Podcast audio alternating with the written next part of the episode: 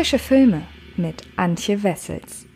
Hallo liebe Freds und herzlich willkommen zu einer neuen Ausgabe des Frische Filme Podcasts. Ich habe mich für die heutige Ausgabe mal durch das Fernsehprogramm gewühlt und festgestellt, dass am Dienstag, den 30. Oktober 2020 um 20.15 Uhr ein sehr starker Film im ZDF läuft, der ab einem Tag zuvor, also ab dem 12. Oktober um 10 Uhr, auch in der ZDF Mediathek abgerufen wird es gibt auch noch mal eine Wiederholung im November, nämlich am Sonntag, den 8. November um 0 Uhr 45 bei ZDF Neo. Und äh, dass ich euch das so ausführlich schildere, hat damit zu tun, dass der Film, um den es geht, nämlich das Schweigende Klassenzimmer, dass der richtig, richtig gut ist und ich mich sehr freuen würde, sollte der Film den ein oder anderen Zuschauer über die Free TV Premiere gewinnen. Dadurch, dass er in den öffentlich-rechtlichen läuft, gibt's auch keine Werbung. Also es wäre wirklich mal eine gute Gelegenheit, sich einen Film zu Gemüte zu führen, der in den Kinos nicht der ganz große Erfolg war, der aber bei den Kritikern und unter anderem auch bei mir wirklich gut wegkam. Und ich möchte euch einmal kurz erzählen, worum es geht. Denn wir befinden uns im Jahr 1956. Bei einem Kinobesuch in West-Berlin sehen die Abiturienten Theo und Kurt in der Wochenschau dramatische Bilder vom Aufstand der Ungarn in Budapest. Zurück in Stalinstadt entsteht spontan die Idee im Unterricht, eine solidarische Schweigeminute für die Opfer des Aufstands abzuhalten. Doch die Geste zieht viel weitere Kreise als erwartet. Während ihr Rektor zwar zunächst versucht, das Ganze als Jugendlaune abzutun, geraten die Schüler in die politischen Mühlen der noch jungen DDR. Der Volksbildungsminister verurteilt die Aktion als eindeutig konterrevolutionärer Akt und verlangt von den Schülern innerhalb einer Woche den Rädelsführer zu benennen. Doch die Schüler halten zusammen und werden damit vor eine Entscheidung gestellt, die ihr Leben für immer verändern wird. Es geht um die Schweigeminute, die ihr vor einigen Tagen im Geschichtsunterricht veranstaltet habt. Warum habt ihr geschwiegen? Ihr habt euch als Freidenker zu erkennen gegeben. Ihr seid jetzt Staatsfeinde. Volksbildungsminister Lange persönlich ist heute unser Erst. Ich verlange binnen einer Woche die Namen der Rädelsführer, ansonsten wird die gesamte Klasse vom Abitur in der ganzen Republik ausgeschlossen. Der in Italien geborene Regisseur Lars Kraume ist bereits seit 1996 aktiv im Filmgeschäft tätig und wurde bereits zwei Jahre nach seinem Debüt als Kurzfilmemacher für seine erste abendfüllende TV-Arbeit arrangiert. Es folgten Arbeiten für Erfolgsformate wie KDD Kriminaldauerdienst oder das Krimi-Flaggschiff Tatort. Auch für das vielbeachtete Fernsehexperiment Terror Das Urteil zeichnete Kraume verantwortlich. So richtig ins Gespräch brachte sich der Regisseur und Autor aber erst 2015, als sein Drama Der Staat gegen Fritz Bauer nicht nur von den Kritikern mit Lob überhäuft wurde, sondern auch einen Durchmarsch beim Deutschen Filmpreis hinlegte. Die Verfilmung von Dietrich Garstkars auf wahren Ereignissen basierendem Sachbuch Das Schweigende Klassenzimmer ist im Anbetracht ähnlicher Tonalität und Thematik nur naheliegend. Wie schon in der Staat gegen Fritz Bauer geht es auch darin um eine im Kriegsumfeld spielende Geschichte von moralischer Diversität, in der Dinge eigentlich eindeutig sind, von den falschen Seiten allerdings nicht als solche aufgefasst werden. Am Ende steht ein Wort bzw. ein Schweigen gegen das andere und der Zuschauer weiß ganz genau, auf welche Seite er sich befindet. Wie schon in der Start gegen Fritz Bauer blickt Lars Kraume, der auch das auf dem Buch basierende Skript verfasste, nicht einfältig auf das Geschehen. Ganz eindeutig positioniert er sich an der Seite seiner politisch engagierten Schüler. Doch zu der verhängnisvollen Schweigeminute in Gedenken an die Opfer des Aufstandes von Ungarn gehören deutlich komplexere Gedankengänge. Das ist für den Zuschauer nicht immer bequem. Wenn Kraume im späteren Verlauf der Geschichte auch die Sichtweisen der um Aufbereitung der eigenen Erlebnisse bemühten Väter und Mütter der des Verrats beschuldigten Kinder mit einbezieht, sind die auch emotionalen Dimensionen der Geschichte nur zu erahnen.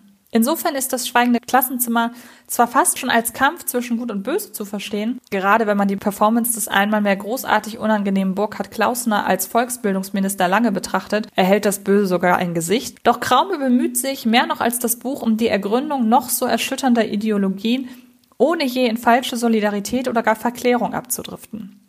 Vielmehr geht es in das schweigende Klassenzimmer darum, die hier aufbereiteten Ereignisse als Spitze eines politischen Eisberges zu begreifen und darum zu ergründen, wie eben jener überhaupt entstehen konnte. Dass sich das Buch noch fokussierter mit der Schulklasse selbst befasst, liegt nicht zuletzt daran, dass der Autor Dietrich Garstka selbst dem besagten schweigenden Klassenzimmer angehörte. Insofern beziehen sich seine Schilderungen vorzugsweise auf die von ihm direkt wahrgenommenen Erlebnisse. Lars Kraume dagegen kann den Blick erweitern und im Einzelnen Dinge schildern, die von Garstka damals zwangsläufig gar nicht wahrgenommen werden konnten. Was Kraume dagegen weniger gelingt, sind die vereinzelt eingestreuten persönlichen Differenzen unter den Schülern. Immer mal wieder deutet amoröse Bindungen zwischen den Hauptfiguren an oder platziert sogar eine halbherzige Eifersuchtsfehde. Während derartige Szenen dazu dienen sollen, den Figuren aber über das politische Engagement hinaus Profil und Privatleben zuzugestehen, bremsen sie das Geschehen in erster Linie aus und werden außerdem derart beiläufig vorgetragen, dass man sie auch einfach hätte weglassen können. Viel interessanter ist es ohnehin mit anzusehen, wie die Schülerinnen und Schüler sukzessive die Zustände in der Welt entdecken und erkennen müssen, dass nicht alles so ist, wie man es ihnen weismachen möchte. Dazu gehört auch die Naivität der Figuren wohlweislich zu berücksichtigen. Das schweigende Klassenzimmer handelt nicht von einer Handvoll Teenagern, die einfach wesentlich schlauer sind als andere junge Erwachsene in ihrem Alter, sondern von Menschen, die einfach nur in einem Moment das Richtige getan und erst im Nachhinein erkannt haben, was sie damit eigentlich angerichtet haben. Wir halten ja alle zusammen, dann können die uns nichts. Du wirst dir nicht wegen sowas deine Zukunft versauen. Der Teufel weiß, wo diese Geschichte noch führt. Du sagst mir jetzt, wer diesen ganzen Kram angezettelt hat. Verdammt doch mal! Wir waren die Redelsführer. Die wollen uns gegeneinander ausspielen, ist doch klar. Du hast den verraten, Rufschein! Ich brauche einen Namen. Nur einen.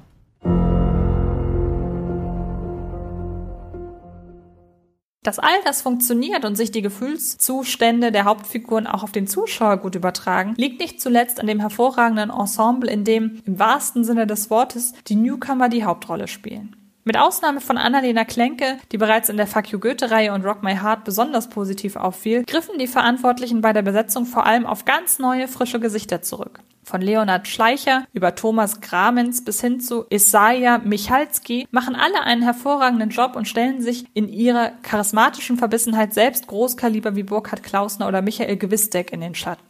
Das Schweigende Klassenzimmer ist ganz klar ein Schauspielerfilm. Da ist es auch nur nebensächlich, dass Lars Kraume aus inszenatorischer Sicht nur wenig riskiert. Trotz der authentischen Ausstattung, die den Zuschauer direkt ins ehemalige Stalingrad, heute Eisenhüttenstadt, der späteren 50er Jahre katapultiert, hält sich Kraumes Stammkameramann Jens Harand mit Experimenten zurück. Im Fokus steht ganz alleine das Schicksal des aufbegehrenden Klassenzimmers und die sich daraus entwickelnden Konflikte, sowohl innerhalb der Klasse als auch außerhalb. Allein das ist schon spannend genug. Kommen wir also zu einem Fazit. Style over Substance war gestern. In diesem Fall gilt Substance over Style. Inszenatorisch bewegt sich das Schweigen der Klassenzimmer auf dem soliden Niveau deutscher Geschichtsfilme, doch die starken Nachwuchsdarsteller veredeln den ohnehin viel wichtigeren Faktor, die mitreißende, inspirierende Story. Wie ich schon sagte, läuft das Schweigende Klassenzimmer am Dienstag, den 13. Oktober um 20.15 Uhr im ZDF, also schaltet da unbedingt rein. Ich werde mal schauen, dass ich in naher Zukunft noch häufiger ein wenig, ja, genauer auf das aktuelle Fernsehprogramm eingehe, denn ich, klar, wir haben alle Streamingdienste zu Hause, aber es gibt sicherlich auch noch den einen oder anderen, der nichts dagegen hat, auch mal zu erfahren, was denn das ganz normale Fernsehprogramm im Angebot hat. Und ähm, ansonsten habe ich diese Woche auch noch über Kurz und Schmerzlos von Fatih Akin im Podcast gesprochen, genauso wie über Vergiftete Wahrheit. Und dann geht es natürlich im ganz regulären frische Filme Video auf dem Fred Carpet Kanal um sämtliche Kinostarts aus dieser Woche. Es würde mich sehr freuen, wenn ihr da mal reinschaut. Und ansonsten verbleibe ich damit, euch viel Spaß bei das Schweigende Klassenzimmer zu wünschen. Ähm, bleibt gesund. Wir hören oder sehen uns demnächst wo auch immer. Ich freue mich auf euch und bis dann.